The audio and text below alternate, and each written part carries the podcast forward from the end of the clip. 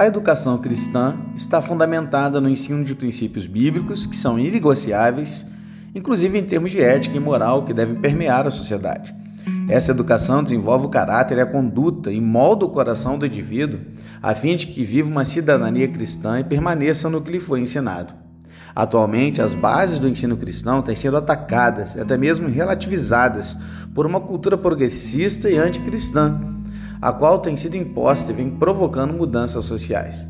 Os pais, muitas vezes ausentes da educação dos filhos, têm perdido espaço nessa área de fundamental importância.